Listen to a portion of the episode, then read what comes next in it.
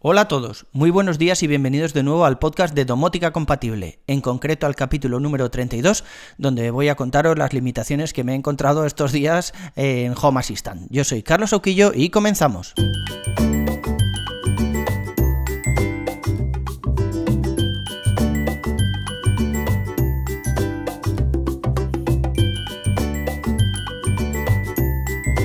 Antes que nada quiero hacer un disclaimer y es que ya sabéis que yo soy un usuario bastante intensivo de todo esto, no he perdido el tiempo, por ejemplo, yo que sé, personalizando los iconos en Home Assistant, creando distintas estancias ni, ni, cosas así, ¿no? Eh, me he centrado bastante en lo que es el uso y, y, demás, pero lo que os voy a contar ahora son limitaciones que me he encontrado hasta este momento, llevo aproximadamente un mes, no sé, un mes llevo, sí, algo así más o menos, probando Home Assistant de forma bastante intensiva, he migrado todos los dispositivos que tenía en HomeKit a Home Assistant y las automatizaciones, todo, o sea, lo migré todo, ¿no? Y, la verdad es que, bueno, puede ser que alguna de las cosas que os comente sea simplemente por falta de experiencia y me digáis, no, hombre, que esto sí que se puede hacer, que tú no lo sepas hacer aún es una cosa, pero en realidad sí que se puede hacer. Eh, por supuesto, estoy abierto a todos esos comentarios, ¿eh? Todas estas limitaciones que os voy a contar son cosas que me he encontrado hasta ahora y que de momento no he sabido resolver, pero si alguno de vosotros sabe cómo solucionar alguna de ellas, pues me escribís tranquilamente, me lo decís y en el siguiente podcast prometo rectificar. Lo primero de todo es que no hay alta disponibilidad. No puedes poner en este momento dos Raspberry Pi. ¿Mm? En HomeKit sí que puedes tener varios HomePod como central de accesorios, así que si cae uno, ni siquiera hay un corte de servicio. simplemente el Home activo, el HomePod activo pasa a ser otro y, ya está, ¿no? Pero en Home Assistant eh, lo único que hay es un plugin, un poco en desarrollo, que básicamente lo que hace es eh, correr Home Assistant en un Docker con un plugin para almacenar toda la información en una base de datos SQL, una MariaDB. Luego utiliza un Gluster FS para la sincronización y, y parece que funciona muy bien con dos o tres PIs. Pero claro, ya no es una solución nativa. Tienes que poner por ahí un plugin de terceros, que de momento hay gente que dice que le funciona bien, otros que le falla alguna cosilla. Mm, no sé, está ahí un poquillo aún verde. Y bueno, y tienes que tener dos PIS con el consiguiente coste. Es mucho más caro que ponerte, pues eso, otro, a, otro altavoz de Amazon, o otro altavoz de un HomePod mini o lo que sea.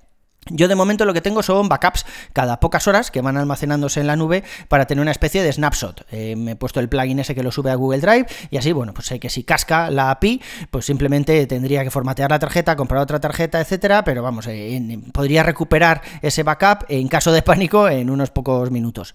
Igual en algún momento me hago con otra Raspberry Pi para probar esta solución y, os cuento qué tal, la de los clusters este que, que os comentaba antes, pero bueno, de momento no lo veo. Además, el dangle este USB de Sonoff que he comprado y que parece que es uno de los mejores, solo soporta 150 dispositivos Zigbee, mientras que en, Home, en HomeKit, o sea, en la aplicación casa, puedes tener hasta 1000 dispositivos, sean de la naturaleza que sean, da igual que sean Zigbee, que sean Wi-Fi, da igual, ¿no? Incluso que sean Thread.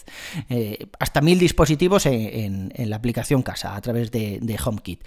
Seguramente Home Assistant sea capaz de soportar esos 1000 dispositivos o más, pero el dangle que tengo en este momento, el dangle Zigbee, solo soporta hasta 150, por lo tanto, si tienes más de 150 dispositivos Zigbee, pues ya te las tienes que ingeniar para poner otro dangle o tener otra PI en otra punta de la casa y tener otros dispositivos ahí asociados, pero entre ellas no hablan. Entonces, no sé, ya os digo que es un poco, me parece un poco cosa a mejorar. También os conté que utilizo el plugin este que pasa los dispositivos que tienes en Home Assistant a casa, a la aplicación casa, a través de HomeKit. Entonces, pues puedes verlos en casa y gestionarlos a través de, la aplicación de toda la vida, ¿no? La que siempre hemos utilizado.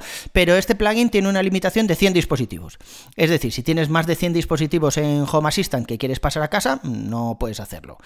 Yo en este momento tengo 110 dispositivos Zigbee, pero no todos pasan a casa. Algunas automatizaciones las ejecuto directamente desde Home Assistant y los interruptores, por ejemplo, que si me, sirven únicamente para hacer esa automatización de encender una luz cuando los pulsas, pues todas esas automatizaciones se han quedado en Home Assistant y el interruptor no lo paso dentro de casa. Así que solo paso, pues eso, eh, algunos sensores, bombillas y demás, y por lo tanto aún estoy algo lejos de esos 100 dispositivos máximos que soporta el plugin. ¿Y qué queréis que os diga? O sea, Home Assistant de momento funcionaba muy bien, os digo, no he tenido ningún problema, alguno que ahora os voy a contar, pero vamos, poca cosa, pero hay cosas que siguen siendo muy complicadas. Como dice Milcar, algunas son de quinto de piano. Os contaba el otro día que estaba viendo venir la siguiente bronca de mi mujer y es que las Philips Hue conectadas directamente a través del dangle Zigbee, este que os contaba de Sonoff, no permiten configurar el comportamiento en el caso de que se vaya la luz.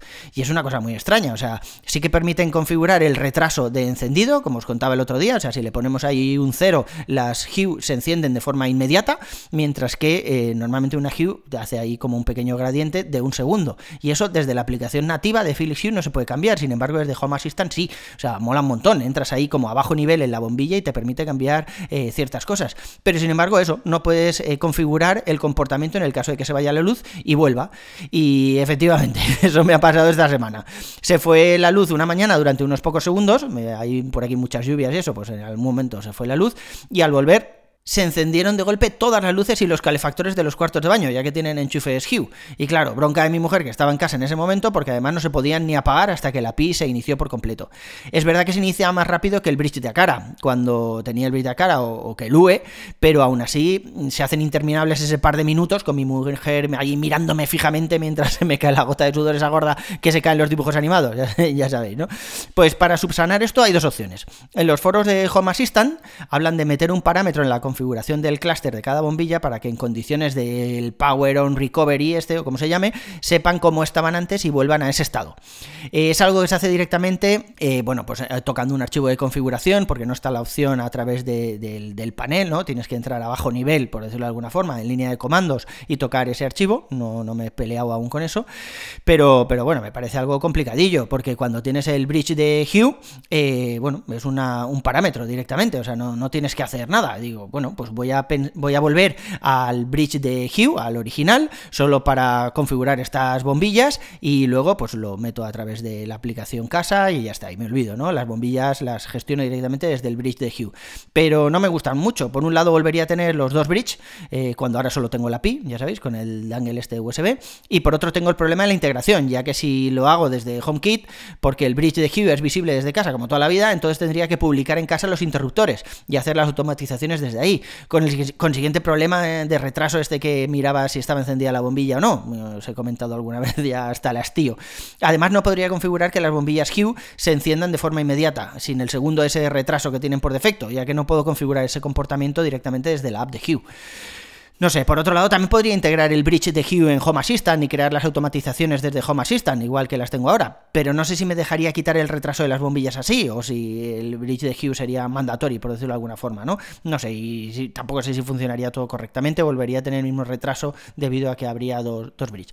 Todo un lío, todo un lío. Al final lo más sencillo, entre comillas, ya veis, es editar el JSON este de la configuración del clúster de cada bombilla y añadir el parámetro que comentaban en el foro de Home Assistant. Todo muy sencillo y user friendly, como podéis ver. Otra cosa también importante es que actualmente Home Assistant no puede hacer de border router para dar soporte Thread, ya que no tenemos la antena adecuada para ello en una Raspberry Pi. Teniendo en cuenta que todos los otros ecosistemas como HomeKit, Alejandra de Amazon e incluso Google ya soportan Thread en sus respectivos asistentes y centrales de accesorios de forma nativa, en Home Assistant hay que disponer de otro dangle USB como antena Thread, flasheado con un firmware en concreto para ser soportado integrable con la Pi, otro lío. Eh, la cosa se vuelve a complicar, ya veis. La ventaja es que como recordaréis cuando hablábamos de Thread, es un protocolo basado en software libre, se llama OpenThread, de hecho, y es cuestión de tiempo que se estandarice el proceso un poco más eh, y haya directamente, pues no sé, un plugin o una integración directamente en Home Assistant.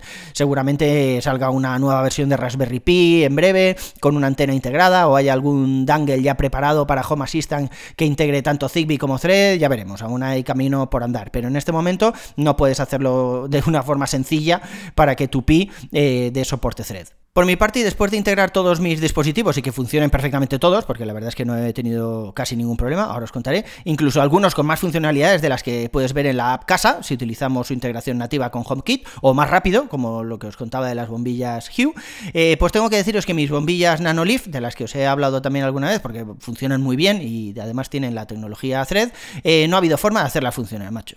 Sencillamente no me las detecta ni a través de Wi-Fi, ni de Bluetooth, ni del dangle Zigbee, y, eh, bueno, esto último es obvio porque no son Zigbee, pero lo he intentado todo.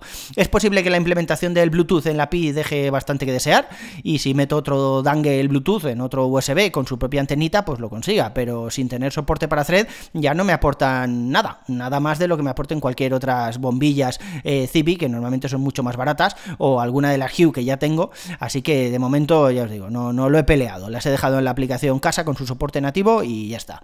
Esto significa que el interruptor con el que interactúo con esa esas bombillas, pues también tienen que estar publicados en la aplicación casa.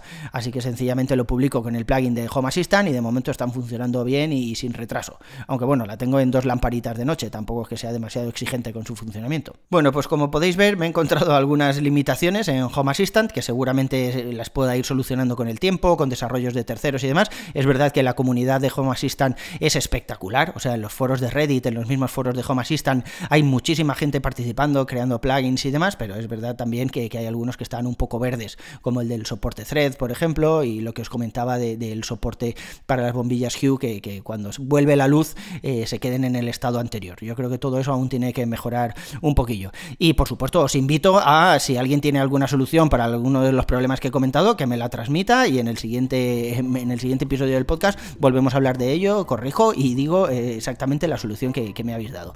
Recordad que tenéis los artículos completos en el blog, sauquillo.org, con H intercalada entre la A y la U. Invitaros al servidor de Discord, donde veréis cómo cubrir alguna necesidad que en realidad no tenéis. Hay, de hecho, hay un hilo dentro del servidor, un canal o como se llame eso, eh, para hablar de Home Assistant y Homebridge. A mí me podéis seguir en Twitter como Cesauki o poneros en contacto conmigo a través de blog. Un abrazo y hasta el siguiente capítulo.